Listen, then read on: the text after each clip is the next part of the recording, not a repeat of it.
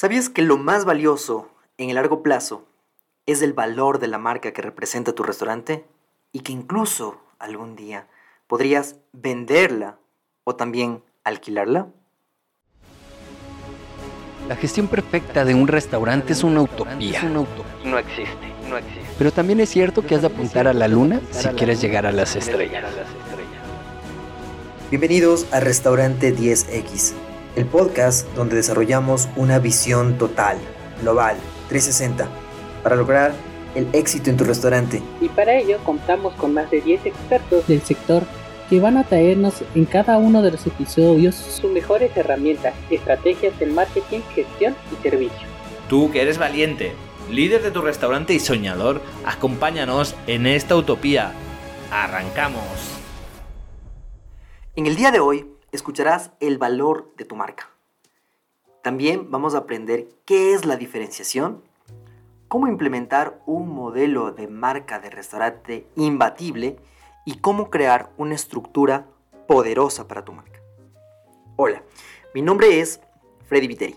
Yo ayudo a empresas y a emprendedores para que aumenten sus ventas a través de la implementación de consultorías especializadas en cuatro ejes. El marketing estratégico, es decir, el marketing a largo plazo, la contabilidad y finanzas, cómo ordenar tus cuentas y cómo tomar decisiones mediante las finanzas, cómo realizar procesos y operaciones en relación a todo lo que hace tu restaurante y definitivamente cómo tener la mejor estrategia para tu gente, para el talento humano. Bien, hoy vamos a hablar de la importancia del valor de tu marca, cómo construirla y sobre todo cómo mantenerla. Vamos a hablar de un término eh, que muchos de los mercadólogos usamos que se llama el brand equity.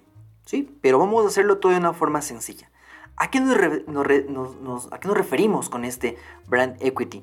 Bueno, el brand equity es nada más que todo el valor que tú tienes de todas las cosas que tú puedes ver en tu restaurante, ¿no es cierto? Todas las máquinas, eh, todo el, el, mismo lugar físico, ¿no es cierto? Lo que llamamos los activos, pero también todas tus deudas, ¿sí? O sea, todos los pasivos.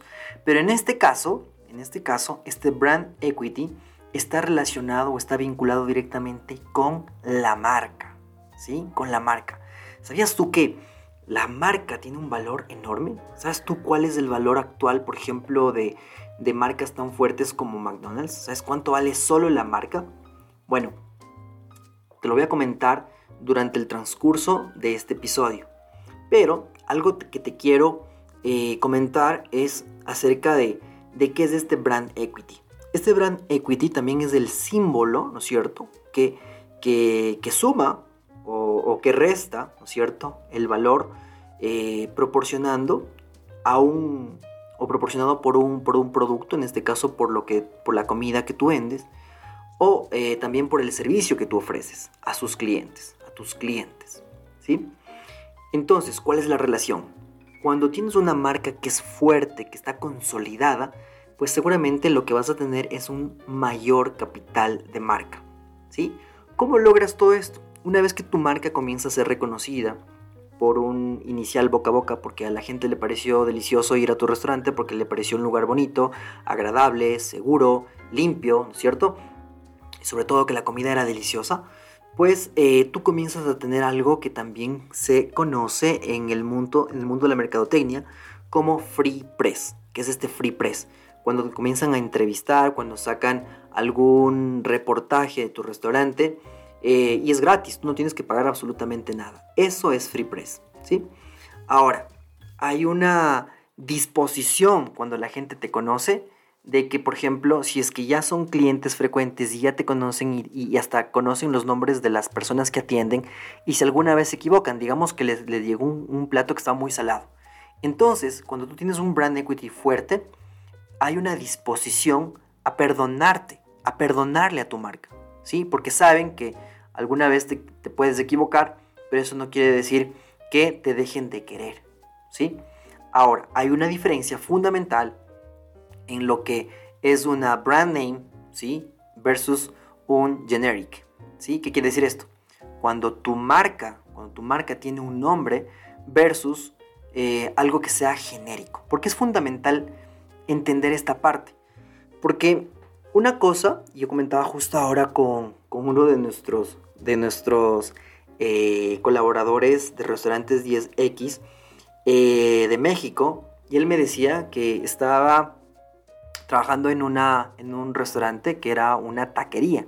Entonces, claro, tú cuando te dicen taquería en México, tú te puedes imaginar desde una persona vendiendo con un canastito ahí por la calle, o te puedes imaginar un mega restaurante, así, todo eh, de alto, de altísimo valor, ¿sí? Que sea eh, para gente de alto valor y que sea muy, muy, muy, muy, muy caro. Y entonces eh, pueden haber diferentes, diferentes formas.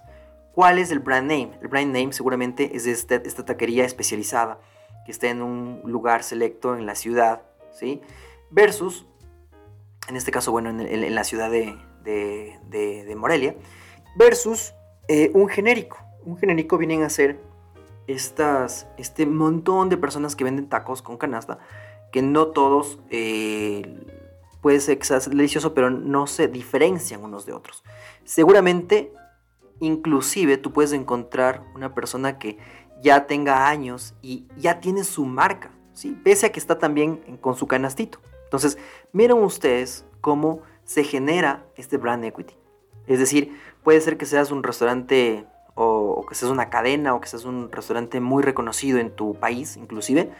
Ah, pero también puedes tener un brand equity si es que eres un emprendedor pequeño y que hace la, comida de forma diferente, que lleva las cosas de forma diferente. ¿sí? Entonces, por eso es tan importante también este brand equity, porque no es solo para las cadenas grandes, no es solo para el restaurante eh, de mantel largo que es ya reconocido a nivel nacional o mundial, sino también es para los que están empezando. ¿Sí? ¿Por qué? Porque cuando estás empezando tienes que tener tu visión fijada en crear este brand equity. Esto es muy importante. Ahora, entendido esto, podemos hablar ya del valor de la empresa. Este brand equity tiene que ver mucho con el valor de la empresa. ¿Y qué quiere decir, esto? ¿Cuánto vale tu empresa? ¿Cuánto vale tu restaurante? Tu restaurante va a valer lo que tú tengas físicamente. Por ejemplo, te decía si es que las instalaciones son tuyas, son propias, si es que tú tienes ahí una caja, si tienes eh, televisores, mesas, sillas. Si sumas todo eso, esos son los activos tangibles financieros. Pero a esto hay que sumarle este famoso capital de marca, este brand equity. ¿Sí? Entonces, vamos con el segundo concepto. ¿Cómo hacemos para ganar este brand equity? Y la primera forma es diferenciación. ¿Sí? Diferenciación. ¿Cómo podemos entender este modelo de grados de diferenciación? Es decir, hay un modelo que te permite saber qué tan diferenciado estás que el resto de tus competidores, de tu competencia.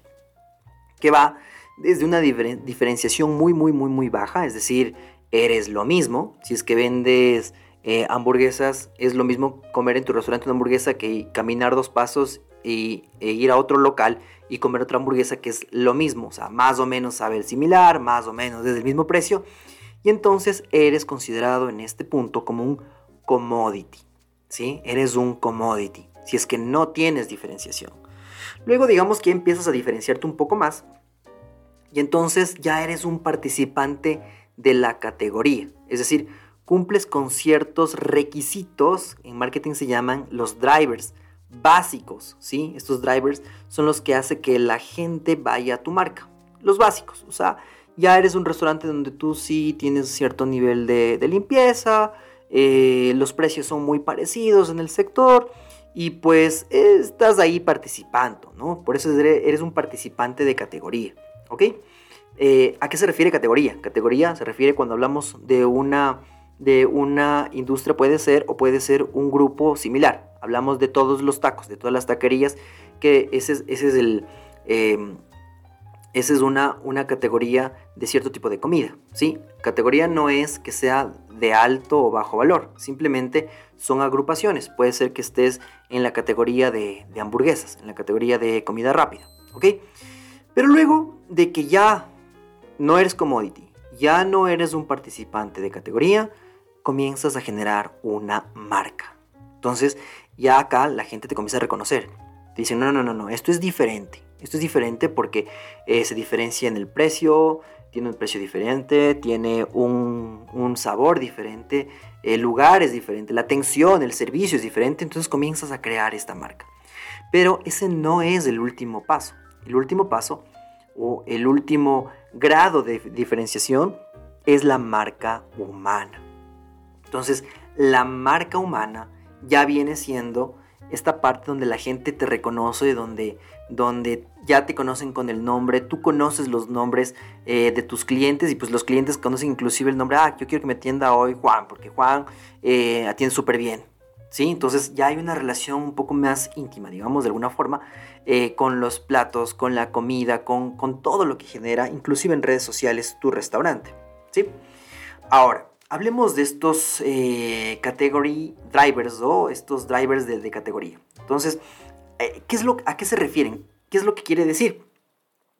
Piénsalo desde esta pregunta. ¿Qué es lo más importante cuando el cliente acude a tu restaurante? ¿Sí? ¿Qué, qué debería ser lo que siempre debe encontrar? Si tu, si tu driver es la limpieza, pues entonces estamos hablando de que tus clientes prefieren tu restaurante por la limpieza que tienen. ¿Sí? Por cómo manejan los protocolos de bioseguridad, etc. ¿sí? ¿Cuáles son los drivers? De pronto el driver es sabroso, porque cuando van a tu restaurante dicen, no, no, no, es que esto es otra cosa, esto es delicioso, ¿sí? Entonces, cuando hablamos de estos category drivers, tenemos que pensar en qué es lo más importante cuando el cliente acude a tu restaurante o cuando pide a domicilio, ¿sí? Cuando, cuando lo lleva a domicilio eh, desde tu restaurante o desde alguna plataforma, ¿no es cierto? Ahora, ¿cuáles serían entonces estos, estos drivers? ¿Sí? Y tú tienes que escoger los principales. Tu restaurante se distingue, tiene estos drivers, ¿por qué? Porque es el más sabroso, es el más eh, rápido, es el más limpio, es el más seguro, es el más conveniente. O inclusive hay algunos, por ejemplo, que son diferenciadores del resto. Es pet friendly, por ejemplo. Es el más económico es el... es healthy, ¿sí? Eh, perdón, es healthy, es healthy. Entonces, si es que es saludable, pues seguramente ese es un driver también que conduce a que la gente pues consuma tus productos, ¿cierto? Ahora, finalmente hablemos del modelo de marca, ¿sí? Eh, el modelo de marca tiene que ver eh, con la importancia y la diferenciación qué tan importante es tu marca y qué tan diferenciada está del resto. ¿sí? Toda esta parte, como puedes ver, corresponde a la gerencia de marca. ¿sí? Cómo manejas la marca. ¿sí? Entonces, todo esto es fundamental y estos conceptos a veces son bastante complejos. Por eso te pido que me des, que me des una oportunidad para podértelos explicar detalladamente para que veas que en realidad no son tan complejos como parece, ¿sí? Entonces, en este modelo de marca, tú tienes que saber en dónde estás. Es decir, qué tan importante es tu restaurante y qué tan diferenciado está. Pero ojo, la importancia no la pones tú, la importancia la ponen tus clientes. Para tus clientes, qué tan importante es y qué tan diferenciado es del resto, ¿sí? Digamos que tienes un restaurante que pues no tenga mucha importancia para tus, para tus clientes, y tampoco sea tan diferenciado. Estamos hablando de que tu marca es una marca neutra, ¿sí? No es ni importante ni tampoco es diferente del resto, es neutra. Eso es lo peor que te puede pasar, ¿sí? Pero puede ser que sea importante, pero que no esté tan diferenciada. Es decir, si es conocida, si es conocida, es importante, pero Mm, es muy, muy parecida al, otro vecino y el otro vecino y el otro vecino. Estamos hablando de que ahí eres este famoso commodity. Eres un genérico. Ahora, ¿qué pasa si es que eh, no es tan importante, pero sí tiene una diferenciación? ¿Ya? Sí es diferente. O sea, acá la comida, por ejemplo, está, digamos, de, de pensando en un cliente, hablamos de hamburguesas. Estas son hamburguesas. Ya, no es tan importante. Todo el mundo vende hamburguesas pero sí es diferente. ¿Por qué? Ah, porque las hamburguesas acá son colombianas. Ah, mira. ¿Y qué tienen las hamburguesas colombianas? ¿Qué, qué, cuál es la diferencia? Pues tienen un, sabor un poco lampriado, que se conoce como, a veces mezclan este sabor como un poco agridulce, y normalmente le ponen eh, encima de la hamburguesa un huevito de codorniz, estos huevos chiquititos, pequeños. Y entonces em, podemos hablar ya de un restaurante que es un poco más distinguido, ¿sí? Es diferente, es diferente, pero sin importancia. Ahora, ¿qué es lo que tú tienes que buscar? ¿Qué es lo importante para tu restaurante? Es que sea conocido, sea reconocido por tus clientes como un restaurante, como una marca importante, pero también que sea diferenciada, que tenga una mayor diferenciación. Eso, eso es la marca humana. humana. Es extremadamente diferente e importante. ¿Qué logras con esto? Pues lo que vas a conseguir de tus clientes es compromiso y lealtad. ¿Ok? Entonces, ahora sí, finalmente, hablemos de una pirámide que me encanta comentarla siempre, que es la pirámide de capital de marca. ¿sí? Esta pirámide de capital de marca se basa en el cliente y tiene cuatro partes fundamentales. La primera es la base. ¿sí? La base también se llama prominencia. ¿Qué es esta base? Es donde está tu identidad. ¿sí? Para saber cuál es tu identidad, Tú tienes que preguntarte en tu restaurante, bueno, ¿quién soy? Y sobre todo tienes que preguntarle al cliente, oiga, ¿quién cree que somos nosotros? ¿Sí? ¿Quién es esta marca? ¿Quién es esta marca? Cuando tus clientes saben quién eres, cuando los clientes dicen, esta es, este es el mejor restaurante de tacos, cuando tu cliente dice, este es el mejor restaurante de lasañas, ¿sí? Entonces eso es lo que tú eres. ¿Sí? Eso es lo que es tu marca. ¿Cuál es el objetivo acá? De nuevo, el objetivo es crear este brand awareness. ¿Qué significa esto? Que el cliente te conozca, te reconozca en un sentido amplio, en un sentido profundo. ¿sí? Este es el objetivo. El objetivo eh, es querer estar en la mente de tu cliente, que, seas el top of mind de, lo que, de lo que sabe de ti, de lo que conoce de ti es buscar esta recordación. ¿sí? A veces esta recordación puede ser inclusive asistida. Esta es la base, pero escalemos una grada más. ¿sí? Luego tenemos el desempeño. Esta básicamente es la parte operativa, eh, la imagen, inclusive la personalidad de marca. Para entender esto, ya no vamos a preguntar por quién, sino vamos a preguntar por qué. ¿Qué eres? ¿Qué eres? ¿Sí? eres el que mejor cuida los protocolos de seguridad, es el que tiene unos procesos bien hechos en, sus recetas, de, forma que los, el sabor siempre va a ser el mismo, siempre va a ser un, un, buen sabor y no va a haber eh, temas de que un día esté un poco más salado, otro día es un poco menos salado, un día con un ingrediente y otro día sin ese ingrediente. ¿Qué eres? ¿Cómo, cómo eh, podemos hacer para que tú te diferencies? De hecho, el objetivo en este en este grado, digamos, es buscar encontrar esa diferenciación, ese posicionamiento que va a hacer que tú seas diferente que el resto de restaurantes. ¿Sí? ¿Por qué? Porque en el que eres está la diferencia. En el que eres se marca una, algo, algo diferente de lo que hacen los otros restaurantes respecto a lo que tú haces. ¿Qué ingredientes les pones? Eh, ¿Cómo tratan tus, eh, tus empleados? ¿Sí? a los clientes, por ejemplo. ¿sí? Y luego viene el siguiente nivel de esta pirámide, donde están los juicios y los sentimientos. ¿sí? ¿A qué se refieren estos juicios y sentimientos? Es cómo reaccionan tus clientes. ¿sí? ¿Cómo se sienten? Aquí el cliente dice, a ver, a ver, en este restaurante, ¿cómo me van a hacer sentir? ¿Me van a hacer sentir alegre, feliz? ¿Me van a hacer sentir frío? ¿Me van a hacer sentir calor? ¿Me van a poner buena música? ¿Me van a poner una música que no me va a gustar?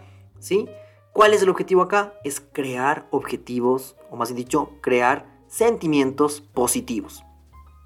Y finalmente, la resonancia. En el último nivel de la pirámide, en la resonancia, hablamos de relaciones cuál es la relación de, de mí o de yo como cliente y de ti como marca, como restaurante. ¿Qué es lo que se busca acá? Se busca una lealtad, una lealtad activa, eh, una lealtad intensa. ¿Cómo hacemos eso? ¿Y cómo te das cuenta cuando eso está funcionando?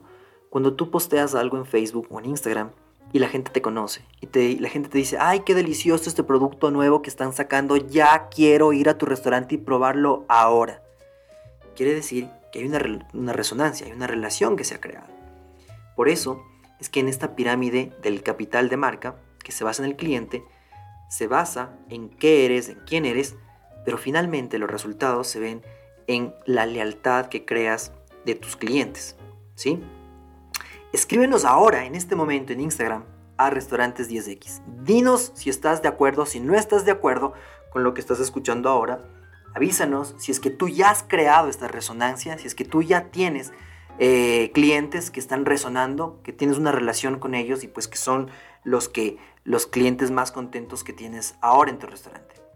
También te puedo recordar que em, puedes revisar el episodio 107, que es la gerencia de marca. Ahí vas a entender también algunas cosas fundamentales, básicas, que eh, te pueden ayudar a gerenciar, ya seas tú el dueño, ya sea que tu marca sea pequeña o sea grande. ¿Cuáles son estos principios de gerencia de marca? En el 107 eh, te ayuda a ver también cómo crecer el restaurante y cómo llevarlo a diferentes fronteras.